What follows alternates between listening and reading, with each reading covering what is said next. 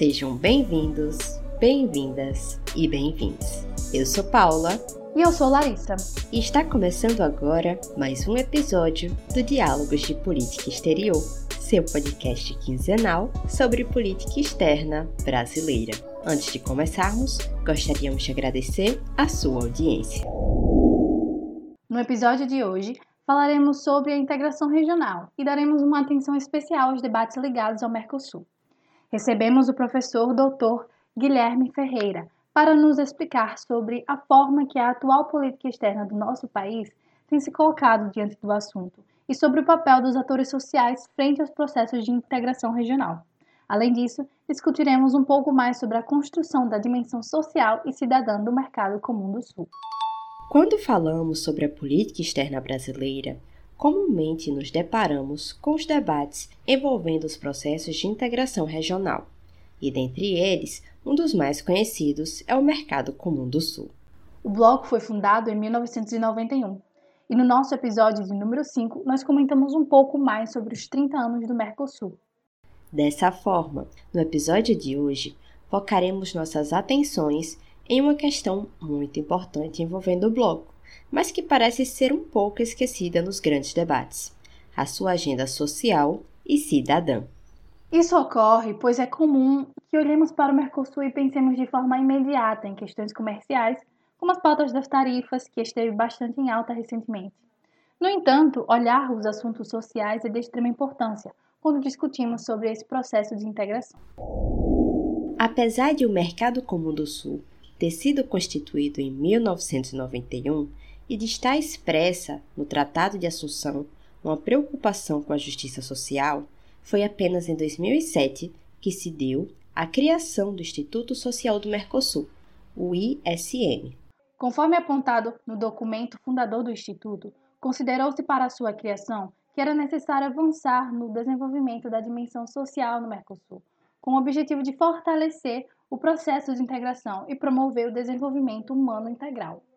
Além disso, foi entendido que a colaboração na articulação das políticas sociais do bloco seria uma meta necessária para gerar um enfoque no desenho e implementação de políticas de cunho social na região.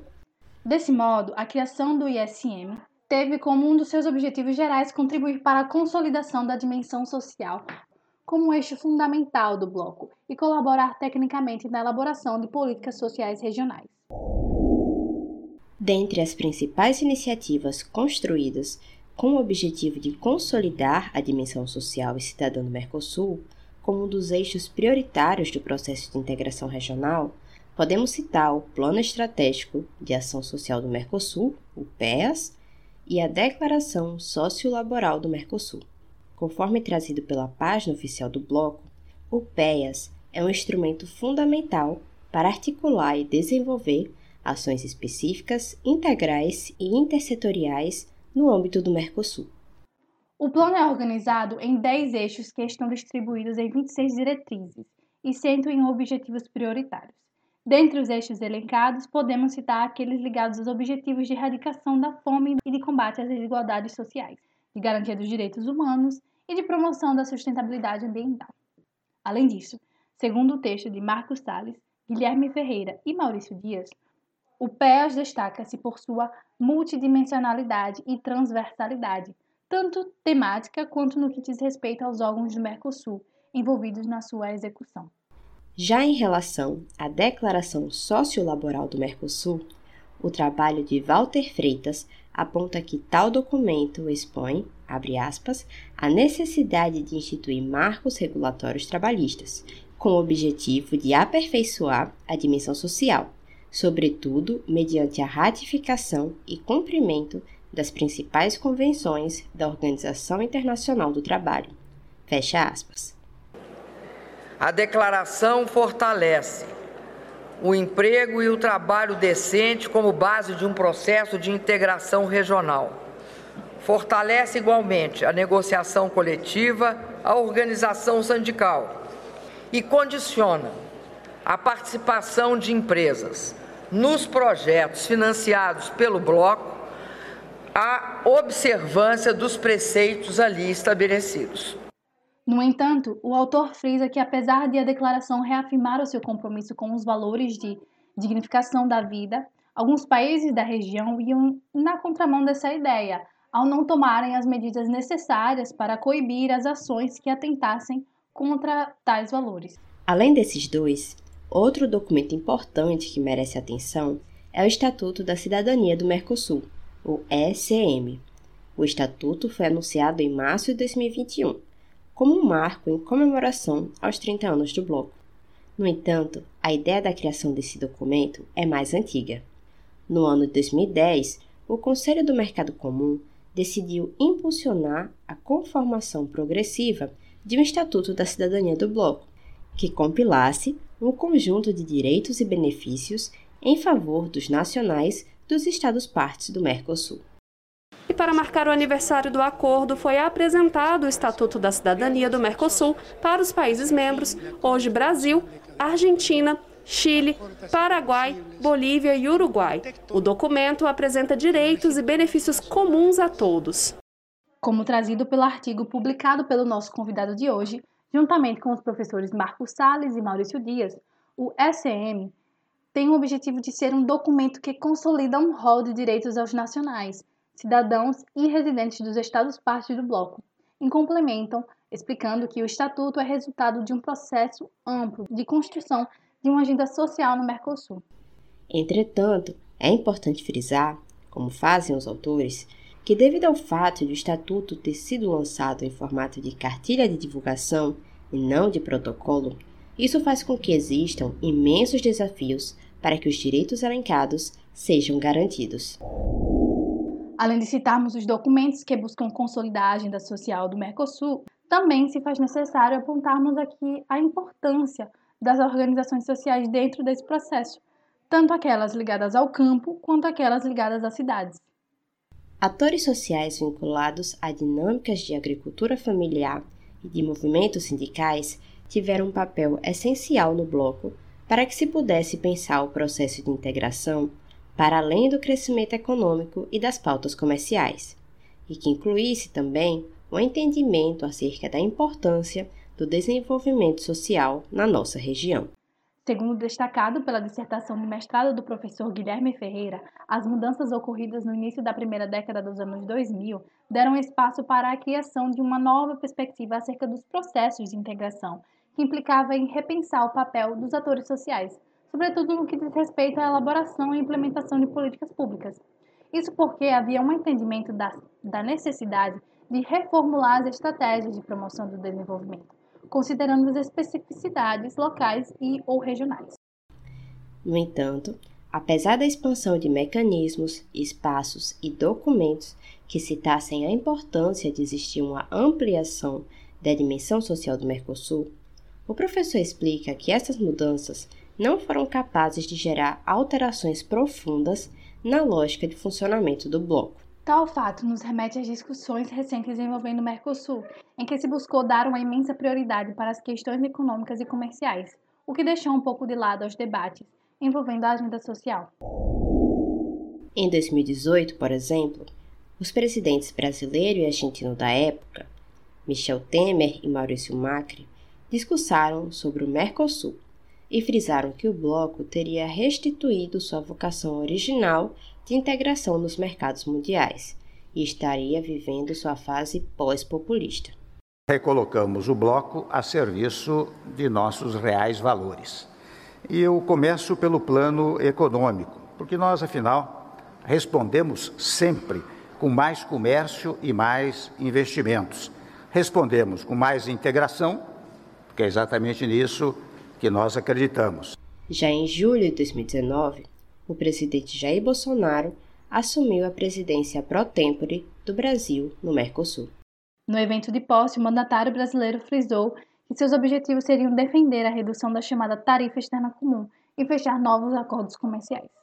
Além disso, enfatizou a ideia de, da modernização do bloco e da necessidade dele ser um instrumento sem viés ideológico. Quero aproveitar a ocasião para afirmar o compromisso do meu governo com a modernização e abertura do nosso bloco fazendo dele um instrumento de comércio com o mundo, sem o viés ideológico, que eu tanto critiquei enquanto parlamentar. Vencemos essa barreira. As discussões sobre a modernização e flexibilização do Mercosul passaram a ser uma pauta bastante levantada pelo Brasil e pelo Uruguai nas reuniões do bloco, o que trouxe críticas por parte da Argentina. Em 2021, por exemplo, apesar da criação do Estatuto da Cidadania do Mercosul ter sido uma conquista, na reunião em que foi instituído o documento foi citada a preocupação com o descaso em relação à dimensão social do bloco. Durante a comemoração dos 30 anos, Alberto Fernandes, mandatário da Argentina, criticou a proposta do presidente uruguaio Alberto Lacalle de flexibilização do bloco e condenou a ideia de redução da agenda social em detrimento da prevalência da agenda de liberalização comercial e negociações com países fora da região. Portanto, o que podemos observar é que, apesar de aparecer em alguns momentos na periferia das discussões presentes no Mercosul, a dimensão social não pode ser esquecida por nós quando estudamos esse processo de integração. Apesar de o mercado comum do Sul ainda ter um longo caminho no que se refere à consolidação e divulgação da agenda social, diversas organizações da sociedade civil desempenham continuamente ações para que pensemos o desenvolvimento da região para além da pauta do crescimento econômico. Dessa forma, ter atenção a essas discussões é essencial para que possamos construir uma integração mais sólida e abrangente na América do Sul.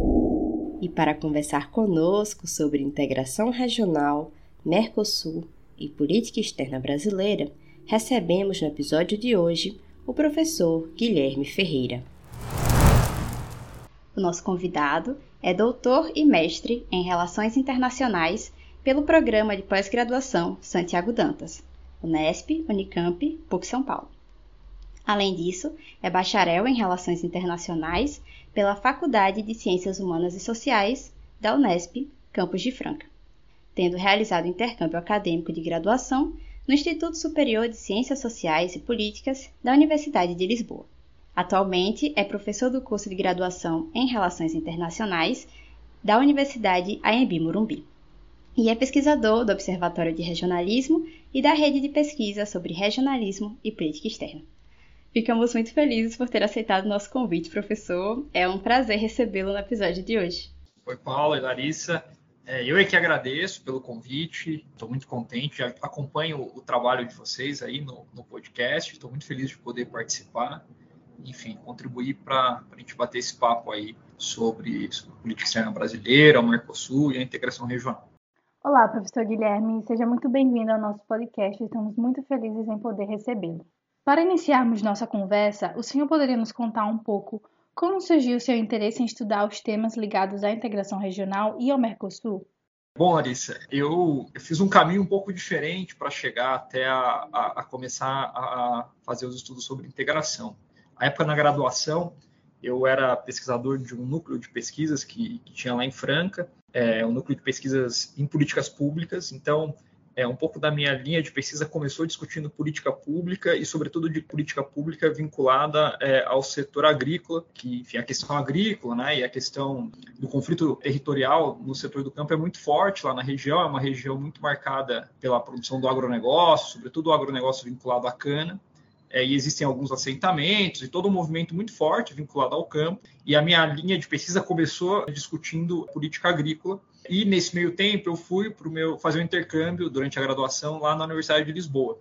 E lá que eu tive um contato maior com a discussão de integração regional, sobretudo com a discussão sobre o processo europeu, e, fui conhecer toda a discussão em torno de uma política agrícola comum que se organizava na União Europeia, né, a PAC. Enfim, isso me motivou muito é, a, a, olhar se tinha algo similar assim, é, a, ao que foi a PAC no âmbito da, dos processos de integração regional na América do Sul. E foi aí, quando eu retornei de Lisboa, já, enfim, de volta à Franca, que eu fui tentar unir essas duas agendas. Então, eu fui olhar para como que o tema agrícola estava sendo discutido nos processos de integração regional e, sobretudo, no Mercosul. Então, eu, eu, eu entro na, na, área de integração um pouco nessa discussão mais vinculada a uma discussão de políticas públicas. E aí, a, a minha agenda de pesquisa vai evoluindo, eu começo a olhar especificamente a agenda agrícola, e, e vou me deparando com outros desafios, é, e aí a agenda vai se abrindo e eu começo a pensar propriamente o Mercosul, o desenvolvimento institucional do Mercosul, os movimentos de reforma que o Mercosul vai passar ali é, na virada dos anos 2000, e aí eu acabo, enfim, entrando nessa agenda de fato da integração regional é, e de pensar o Mercosul de uma maneira mais ampla, é, não só mais limitada a essa agenda, a essa agenda agrícola. É, mas o que eu acho que é, que é interessante pontuar, inclusive assim, do ponto de vista das minhas agendas de pesquisa, é que esse primeiro tema ele acaba marcando muito os temas que eu estou olhando para o Mercosul e a forma com que, com que eu estou pensando a integração regional, né? sempre olhando é, desde a perspectiva de uma agenda não dominante e de atores vinculados a pensar políticas públicas, né? E por isso é, essa agenda vinculada à agricultura familiar, a, a esse aspecto mais social do, do, processo de integração. Mas foi um pouco nessa linha que a agenda acabou se construindo e que eu acabei entrando na área é, de estudos de integração. Professor, e falando um pouquinho mais sobre o Mercosul especificamente, né, quando a gente discute sobre política exterior brasileira, política externa, um dos pontos mais comuns de surgir nas pautas é o tema do Mercosul. Desse modo, gostaríamos de saber como o senhor percebe a forma que a atual política externa do nosso país tem se colocado diante do assunto. Essa é uma questão interessante porque, ao menos desde ali da, da redemocratização, né, final dos anos 80, é, o Mercosul ele acabou sendo um tema muito perene na política externa brasileira. Claro que os diferentes governos vão dar tons diferentes para o Mercosul, vão dar importâncias diferentes para o Mercosul, mas de uma maneira ou de outra, o Mercosul ele sempre foi parte central da estratégia de inserção internacional do Brasil, desde ali da sua formulação no início dos anos 90. E nesse sentido é muito, muito simbólico do, do momento que nós estamos vivendo, o não lugar que o Mercosul ocupa na, na política externa brasileira. Então, desde o início do governo Bolsonaro, você teve um olhar muito distinto do que vinha se, se construindo com relação ao Mercosul e com relação à região de uma maneira geral no pós-democratização. E aí é, é interessante pensar como, de um lado, há um discurso totalmente contraditório. Né? Então, ora, o governo aponta para uma ideia de que, olha, o Mercosul é uma marra, é, o Mercosul atrapalha o desenvolvimento brasileiro e, e portanto, a gente precisa flexibilizar e, se não, é, acabar com o Mercosul. Né? Inclusive, você teve falas de membros do Ministério da Economia indicando isso muito claramente, dizendo: olha, o Mercosul foi um balão de ensaio interessante, mas agora é hora do Brasil olhar para outros lugares e pensar a sua inserção de outros lugares. Mas, ao mesmo tempo, o, o próprio Ministério da Economia e o Ministério de Relações Exteriores vão fazer uma defesa do Mercosul quando, por exemplo, vai se assinar o Tratado Mercosul-União Europeia, que vai ser muito comemorado pelo governo Bolsonaro como uma grande conquista do governo, que de fato não foi, né? O acordo ele foi, enfim, o, o, grosso do acordo foi feito anteriormente, mas vai ser muito celebrado, né? E vai se colocar como se é, o governo tivesse tido uma grande conquista com esse acordo. O Paulo Guedes vai chegar a falar até da necessidade de criar uma moeda comum no Mercosul, né? Então, olhando para uma é, para um discurso que apontava um fortalecimento da integração. Então, do ponto de vista no nível do discurso, você tem essa, esse olhar todo contraditório e, até meio esquizofrênico, assim, que, que marca, inclusive, o discurso do governo, né? de uma maneira geral, nessa, esse discurso que ora aponta para um lado, olha aponta para o outro.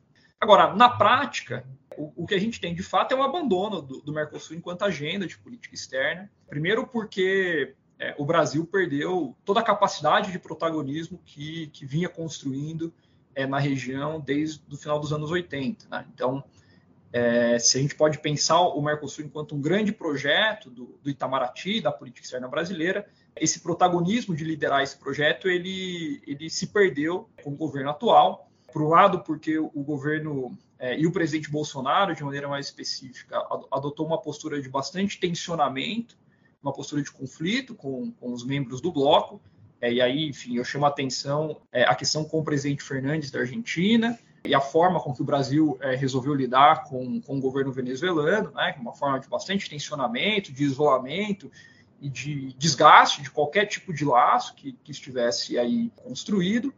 É, mas, por outro, também porque vivemos uma conjuntura em que os, os outros governos da região também tensionam o Mercosul. Né? Então, você tem, por exemplo, desde a, a posição do governo Lacadepol, do, do Uruguai, é, de adotar uma postura muito franca, né, de flexibilizar o Mercosul, de desconstruir algumas, algumas conquistas que o Mercosul é, havia alcançado. Isso tem refletido no Mercosul que eu diria que está meio em stand-by. Assim, né? Então, avançou-se muito pouco, mas também não se conseguiu fazer na, muita coisa na reversão. O Mercosul está meio parado. E é interessante pensar isso, porque essa é uma característica quando a gente tem é, governos menos interessados no bloco. Né? É interessante como é, o bloco acabou tendo uma, uma, capacidade de resiliência de quando você tem é, esse, esses tensionamentos né, e esse congelamento do bloco, o bloco acaba entrando em stand-by, vai ficando um pouco é, ali de escanteio, mas é, ao mesmo tempo se tem uma dificuldade muito grande de acabar com o bloco, diferentemente do que aconteceram com outras iniciativas. Né? Então, é, o exemplo da Unasul talvez seja um exemplo comparativo interessante. Né? A Unasul foi muito rapidamente desconstruído e o Mercosul acabou ficando ali, porque, claro, é, envolve interesses muito importantes do ponto de vista econômico, e aí é, é muito mais difícil de, de você mexer. É, mas, para tentar, enfim, sistematizar e ser mais objetivo, né, o que a gente tem é, é uma política externa brasileira que é bastante tímida, é, sobretudo a partir aí do, do, da gestão do Carlos França, né? A gente nem ouve falar mais da política externa brasileira. É uma política externa que perdeu o protagonismo na região é, e, consequentemente, perdeu a capacidade de, de tocar o Mercosul. Né? É, no fundo, não há um projeto é, de Mercosul na, na política externa brasileira, e aí o Mercosul está é, um pouco stand-by nesse contexto de, de, divergência entre os seus membros. É, agora resta esperar o, o, que vai ser desse ciclo eleitoral que se desenha para é, a gente conseguir entender para onde que a política externa brasileira vai caminhar é, e, consequentemente, qual o lugar do Mercosul nessa nova política externa brasileira que é, vai se desenhar aí a partir das eleições. Bem, ao debatermos sobre integração regional, muitas vezes pensamos apenas no papel dos estados dentro desse processo, né? No entanto, vimos no seu nos seus trabalhos que o senhor dá uma atenção especial para o papel dos atores sociais, como na sua atuação em dinâmicas de agricultura familiar. Frente aos processos de integração regional, sobretudo no que diz respeito à elaboração e implementação das políticas públicas. Assim, o senhor poderia explicar para os nossos ouvintes qual a importância de olharmos para esses atores e suas iniciativas quando citamos essas discussões? Legal, Larissa. Olha, esse, esse é um tema muito caro, sobretudo é, um pouco vinculado a esse diagnóstico que eu havia dito anteriormente. Né? A gente tem um processo de integração que ele acaba estando muito concentrado na mão dos presidentes dos países e, no fundo, quando você tem é, um momento de divergência política, ou quando você tem um presidente que não se importa com o processo, isso acaba paralisando o processo. Né? Agora, o que é interessante de pensar é, é como você tem dinâmicas que acabam sendo produzidas, enquanto, inclusive, resultado né, do, do início do processo de integração, e que acaba criando efeitos de, de mobilizar atores que estão fora do, do âmbito do governo, mas que é, conseguem criar, fazer a integração de fato, né? Porque quando a gente pensa no processo de integração, a gente está falando muito mais do que o simples desejo do presidente de plantão, né, ou dos governos de plantão, de, de fazer cooperação. Né? A gente está falando de fato de mobilizar é, atores econômicos e atores políticos no sentido de, de fazer a integração acontecer a despeito do que querem do que querem os governos. E aí, nesse sentido, me parece central olhar para atores não estatais e atores sociais de uma maneira geral. De um lado, me parece central pensar esses atores, porque eles, no fundo, são é a mobilização desses atores e o reconhecimento desses atores de que o processo importa, que vai fortalecer o processo, que vai dar densidade para o processo e que vai, de fato, mobilizar interesses para que os processos de integração e o Mercosul, de uma maneira geral, fique é, menos vulnerável. Agora, é, é preciso também pensar é, a partir de outras perspectivas que não só essa da mobilização do interesse. Né? E por quê? Porque quando a gente olha para a construção do Mercosul, historicamente, existiram mobilizações de atores não governamentais que defendiam o processo de integração, né? sobretudo aí o setor industrial.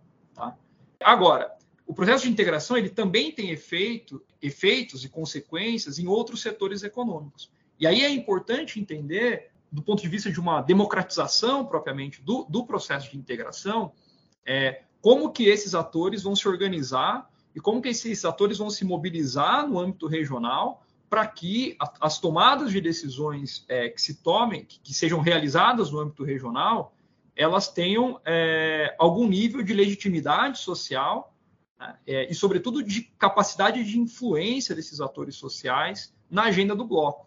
Né, porque, do contrário, é, o bloco acaba assumindo uma agenda única exclusivamente do, dos interesses dos grandes atores econômicos que veem no bloco essa oportunidade de enfim, ampliar é, o seu mercado, ampliar sua capacidade de competição e, ampliar a sua capacidade produtiva. E aí me parece que esses mecanismos de participação de atores da sociedade civil, é, eles são ponto central para a gente pensar um Mercosul que seja benéfico de fato, né, e que pense o desenvolvimento para além é, do aumento da capacidade produtiva ou da competitividade dos grandes atores econômicos. E, por fim, há uma terceira dimensão que eu acho que é importante nesse processo, que está vinculado a, ao compartilhamento de boas práticas em políticas públicas. É, é muito interessante quando a gente olha para a dinâmica de alguns temas, e aí, é, vocês citaram a questão da agricultura familiar, mas também os temas de educação, é, de, de, construção de cidadania, de cooperação em saúde, é, como a mobilização de atores sociais ela acaba gerando é, um processo de, de, cooperação e de compartilhamento de boas práticas em políticas públicas que beneficia tanto os atores sociais brasileiros quanto dos outros membros do bloco. Né?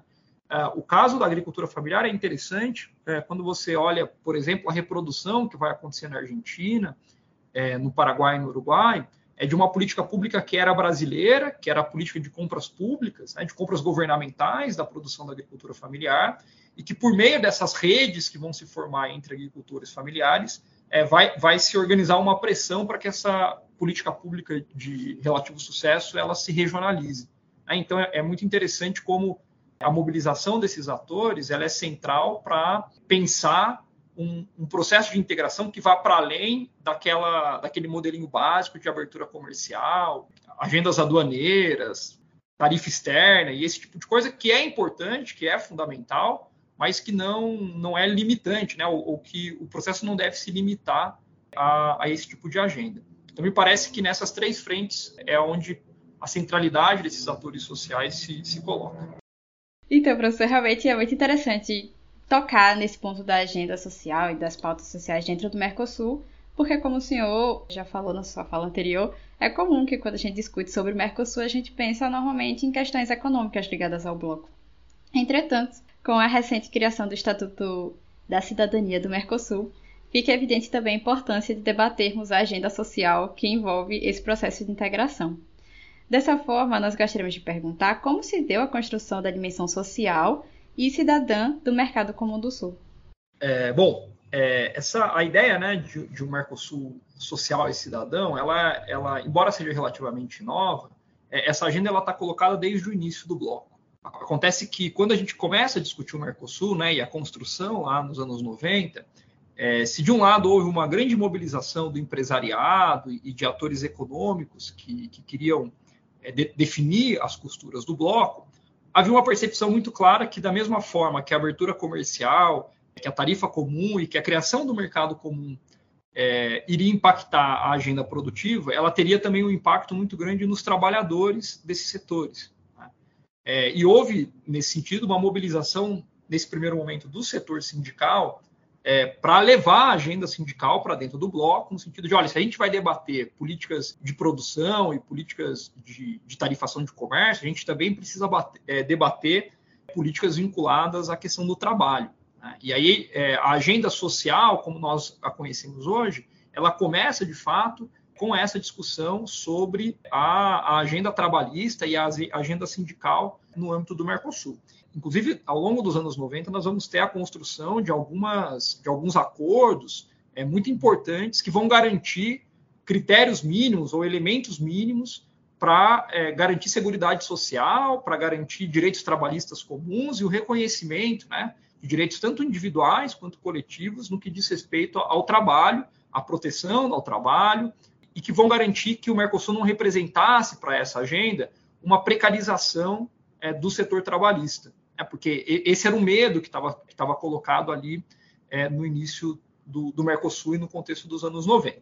Bom, mas posteriormente, né, e aí sobretudo a partir dos anos 2000, o contexto da Onda Rosa, é, a eleição desses governos, é, enfim, da centro-esquerda no, no Mercosul, é, você começa a falar de um Mercosul social que buscou, para além da, da agenda do trabalho, trazer para o bloco uma agenda que discutisse pobreza, que discutisse desenvolvimento, que discutisse direitos sociais e políticos. Né? Pensando aí o desenvolvimento, para além do desenvolvimento econômico, mas também a ideia do desenvolvimento social. E essa, esse Mercosul social vai nascer é, a partir dessa ideia né? de, de pensar o Mercosul é, para além desse desenvolvimento econômico. E aí você vai ter algumas, é, é, o Mercosul vai passar por algumas iniciativas, né? A ideia é de criação de algumas instituições que vão se dedicar é, a pensar a, a, agenda social. Talvez o, o, marco principal seja o lançamento de um, de um plano estratégico de ação social para o Mercosul, que vai colocar o bloco para trabalhar em cima de, de direitos fundamentais, de benefícios que o simples fato de você ser cidadão do Mercosul é, lhe garantiriam. Né? E aí a construção, né, a finalização do, do, que a gente conhece como Estatuto Social do Mercosul vem exatamente nesse sentido. Né? Imaginem que se trata de um documento que, no fundo, está muito vinculado à ideia de consolidar direitos básicos que todos os cidadãos do Mercosul, ou seja, o, o simples fato de você ser um nacional de um bloco é parte, é, ele tem garantido em qualquer lugar que você esteja. Né? Então, é pensar desde essa perspectiva de uma cidadania regional, sobretudo porque nós tínhamos é, diferenças muito substantivas de proteção social quando a gente comparava os países. Né? Então, o Brasil tinha um aparato de proteção social é, muito, muito mais rigoroso e muito mais substantivo do que outros países do bloco, por exemplo, a, o caso do Paraguai. Né? E o que é, essa ideia de um Mercosul social vai trazer é a tentativa de homogeneizar é, esses direitos básicos para todos, vinculando é, o acesso a esse direito ao fato de você ser cidadão do Mercosul. Né? É, é, claro, é, esse, esse estatuto tem seus problemas, tem as suas dificuldades, né? tem as suas limitações do ponto de vista institucional, mas o que eu acho que vale a pena ressaltar é que ele demarca exatamente esse esforço, né? esse esforço de criar é, e de consolidar a ideia de uma cidadania regional, garantindo acesso à saúde, à, à educação, à segurança social, é, a direitos políticos, é para todos é, os membros do bloco, independentemente do país em que eles nasceram, independente do país em que eles residem. Né? É, o que eu estou dizendo é você garantir que um argentino que eventualmente mora no Brasil ou um brasileiro que eventualmente mora no Paraguai tenha direitos mínimos assegurados em, em nível regional. Né? Então, a agenda acabou avançando assim. A gente começa numa discussão é, trabalhista e essa discussão ela vai ganhando corpo é, ao longo aí dos anos 2000 para os temas dos mais diversos possíveis e que talvez para nós que, que não vivemos uma região de fronteira, por exemplo, né, ou que não somos é, migrantes, é, essa, essa seja uma agenda que pareça muito distante né, e, e que não talvez não faça nem sentido. É, mas é, eu acho que é importante destacar que é, o Mercosul existem, existem regiões de fronteiras muito integradas, né? E a gente está falando aqui de escola, de hospital, de acesso a, a serviços públicos de uma maneira geral. Né? E o estatuto ele vem exatamente para consolidar esses direitos e garantir essa maior homogeneização por trás dessa ideia de, de cidadania regional. Muito obrigada, professor. Estamos muito contentes que o senhor aceitou esse convite e acredito que tanto nós quanto nossos ouvintes aprendemos muito e passamos a compreender mais um pouco sobre as dinâmicas do Mercosul e o papel do Brasil, da política externa do Brasil dentro do bloco. É, bom, Larissa, Paula, eu, eu é que agradeço o convite, é, espero que, enfim, é, nessa nossa breve conversa tenha conseguido, enfim, levantar algumas questões e acho que o, o convite que eu deixo aqui, né, no final, para reflexão, é, é, é a importância da gente pensar em integração regional para além é, da questão comercial.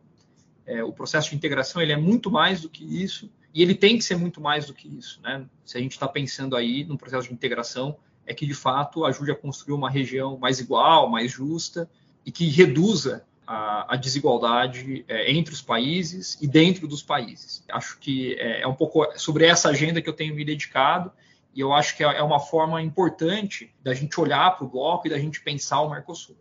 Muito obrigada mais uma vez, professor. Até uma próxima. Então é isso. Chegamos ao fim de mais um diálogo de política exterior. Esperamos que tenham gostado. Não deixe de conferir a descrição do episódio. Lá você poderá encontrar, além das indicações destacadas aqui, os outros produtos e redes do OPEX, além dos links do Instagram, Twitter e de inscrição nos informes semanais. Até a próxima!